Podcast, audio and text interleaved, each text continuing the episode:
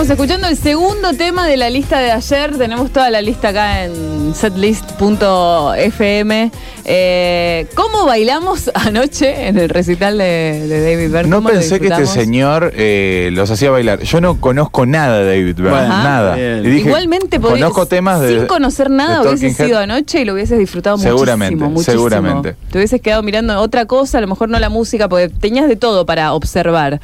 Eh, y no solamente fuimos Pablo y yo, vimos un montón de gente. Sí, había un montón de gente en la salida, nos cruzamos con algunas personas, vimos algunos otros. Yo cuando me estaba yendo lo vi que salía del teatro a Oscar Jalil, eh, Sí. que es periodista, colega de Radio Universidad, de La Plata, lo hemos sí. seguido mucho en Rolling Stone y se me ocurrió llamarlo para que nos ayude a contar lo que vimos anoche y para ver si tenía el mismo entusiasmo que tenemos nosotros, que por ahí en mi caso era la primera vez que lo veía a David Byrne, pero a mí me dio la sensación de que estaba viendo algo histórico. Completamente. Y, y por ahí está bueno hablar con alguien que tiene un poco más de experiencia para que nos cuente si fueran así. Buenas tardes, Oscar.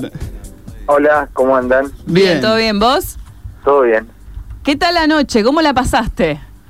Eh, yo estaba totalmente fascinado. Es más, eh, no tenía entrada, Ajá. eh, porque además no, no, no iba a cubrir el, el show, así que era casi imposible. Y el sábado de la noche, eh, digo, no, eh, había un amigo que tenía posibilidades de, de conseguir entradas para el Lollapalooza. Digo, no, va a llover todo el día, Ujú. está todo embarrado. La adivinaste, ¿eh?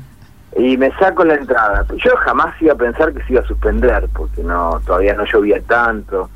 Y, y quedaban todavía, no sé, ahí el, el- el site decía 200 entradas que quedaban. Así que saqué mi, mi entrada religiosamente.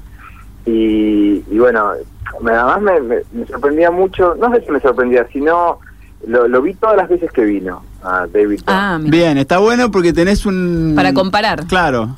Sí, ¿Cuáles, digo- ¿Cuáles fueron más o menos todas esas? ¿En, en, en qué época de la historia? Y vino en el 90 con Rey Momo al Luna Park con una orquesta de, de músicos latinos, una big band, Sí. para reproducir ese disco y hizo dos temas de Talking Heads eh, con esa orquesta. Claro. Así que era sonaba raro.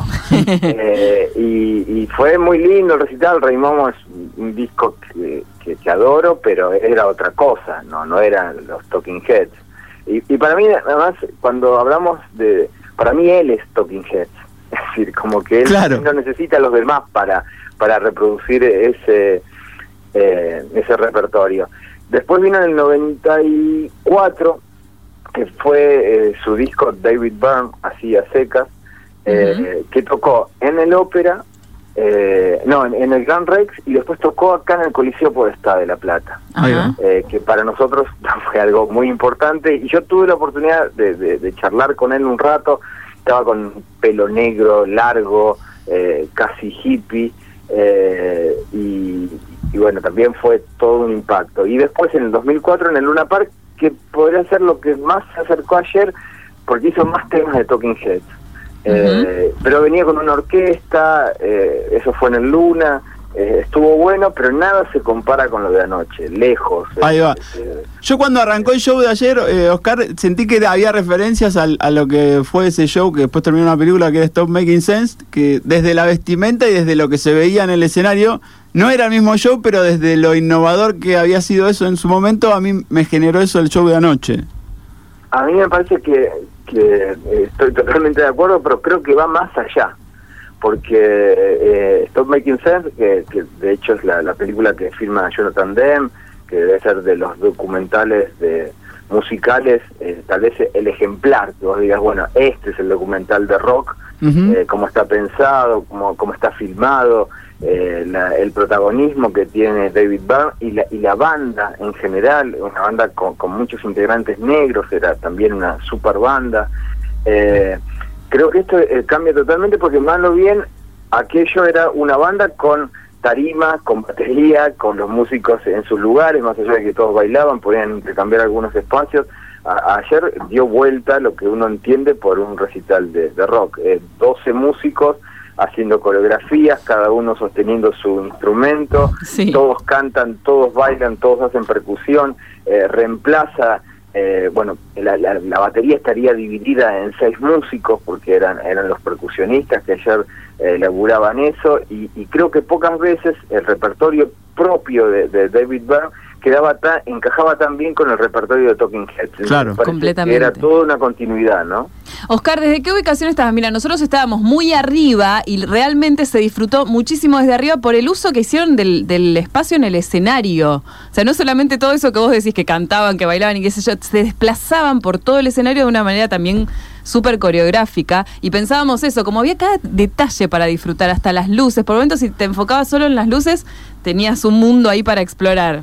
Por supuesto que No, en la vi- música. Lo vi, abajo, pero vi imágenes desde arriba Sí. y, y parecían como como eh, como jueguitos de, de soldaditos que se iban intercambiando y se iban moviendo además por el, por el, eh, el, el color el tono de, de- de, eh, gris que eligió para para vestir a, a todo el, el grupo no entonces parecía como una, una formación que se iba eh, intercambiando eh, pero no lo, lo vi desde abajo y, y, bueno seguramente igual en el Gran Rex creo que está bueno que se escucha y, y se ve bien de todas partes. Y no me imaginaba ese show al aire libre y de día. Claro, nos pasó lo mismo ayer, íbamos a ir a Lollapalooza el domingo y por un rato dijimos, bueno, qué lástima que nos perdimos verlo dos veces, pero después eh, nos quedó la duda de cómo hubiera sido eso en el marco de un festival eh, y con un set probablemente acotado también.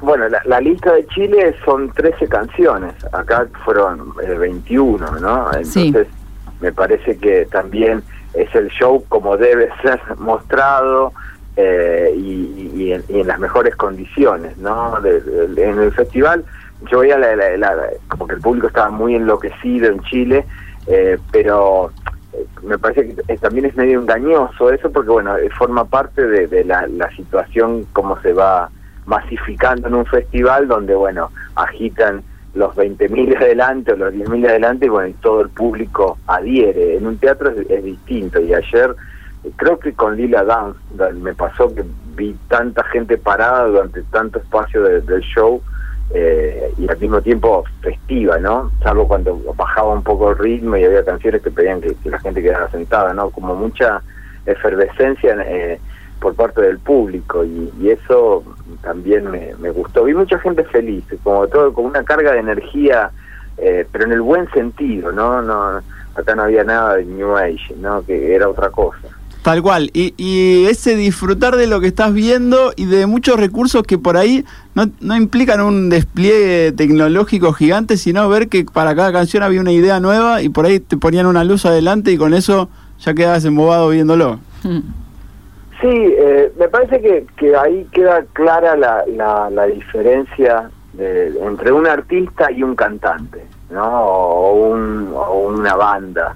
Eh, creo que la, la, la, la actitud que tiene David Byrne eh, es, es similar a la escuela Bowie, sin que, que él le deba nada a Bowie. De, de hecho, laburó con, con el- uno de los colaboradores más directos de Bowie, que es Reganino. Ujú. Eh, y, y me parece que también esa idea de, de no quedarse en un en un sitio, en un kiosco, que, que lo más interesante de- del rock eh, o del arte en sí es cuando un artista cambia y modifica la, la percepción no solamente propia, sino la, la de la gente. Entonces yo pensaba eso, ¿no? Bueno, es, es un artista, está claro, eh, va, va por otro lado, eh, y esto con ninguna cuestión eh, ninguna pose intelectual, era muy disfrutable. Si no conocías los temas de, de Talking Heads o los temas nuevos del disco, que no creo que tanta gente los conociese, se podía disfrutar de la misma manera. Y, y eso también creo que es que es un mérito y, y que, que es más allá de, de su posición arty que, que siempre la tuvo eh, David Byrne eh, es, es un músico que se puede eh, entender desde, desde muchos eh, niveles y de muchas dimensiones y no es necesario qué sé yo eh, un estudio previo para, para acceder a él qué sé yo no, no es Philip Glass no sé o, Claro. no, es, no es el propio Brian Eno que vos no sé tenés Sí. que escuchar los discos de música ambient eh, te pide cierta eh, cierto trabajo previo Completamente. Y, y eso también me, me parece como también muy meritorio yo no esperaba un show así y ni siquiera había seguido las listas eh, y me encantó cómo encajaban algunas canciones como Hay Simbra, no sé, canciones que vos decís, no, ya no las voy a volver a escuchar jamás. Y, y algunos de esos temas de Talking Heads, sobre todo los de Remaining Light, eh, toman otra dimensión, suenan muy actuales.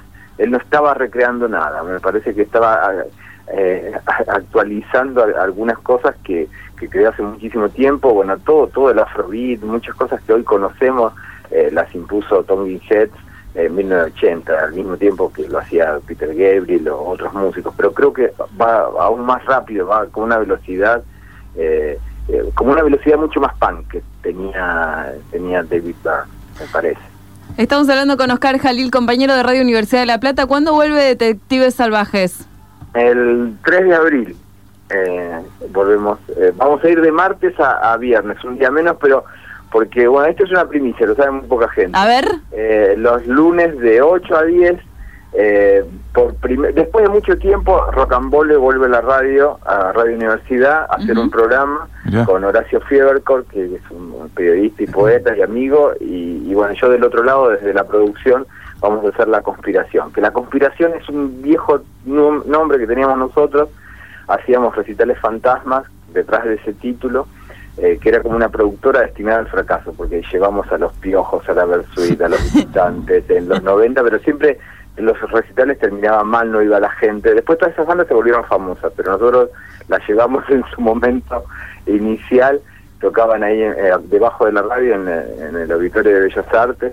Eh, eran épocas difíciles eh, en lo económico, como, como casi siempre sucede en nuestro país, eh, pero 91, 92, eh, la cosa estaba muy mal eh, y costaba mucho mover esas bandas, pero bueno, hicimos grandes recitales y las disfrutamos mucho, pero por supuesto era todo eh, en nombre del arte, como le gusta hacer al, al mono Cohen, ¿no?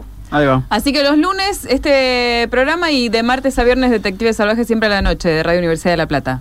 De 20 a 22. De Vamos a ver 20 si podemos concretar alguna vez algunos intercambios que hemos planeado entre Radio Universidad de La Plata y Radio Universidad de Rosario. Al final quedan por ahí, pero por ahí capaz que este año hacemos algo, Oscar, con eso. Bueno, bueno, lo que quieran, eh, somos radios hermanas, así que lo mejor es, es- es estar unidos, ¿no? Tal cual. Oscar, muchísimas gracias por estos minutos. No, por favor, un placer y bueno, a disposición cuando quieran. Abrazo enorme. Hablamos con Oscar Jalil, bueno, periodista de Radio Universidad Nacional de La Plata, crítico musical. Estuvimos hablando sobre el show que dio David Byrne anoche. Uno de los temas que más me gustó a mí fue Like Humans Do, que es de un disco del año 2001 que se llama Look Into the Eyeball. Nos quedamos escuchando eso.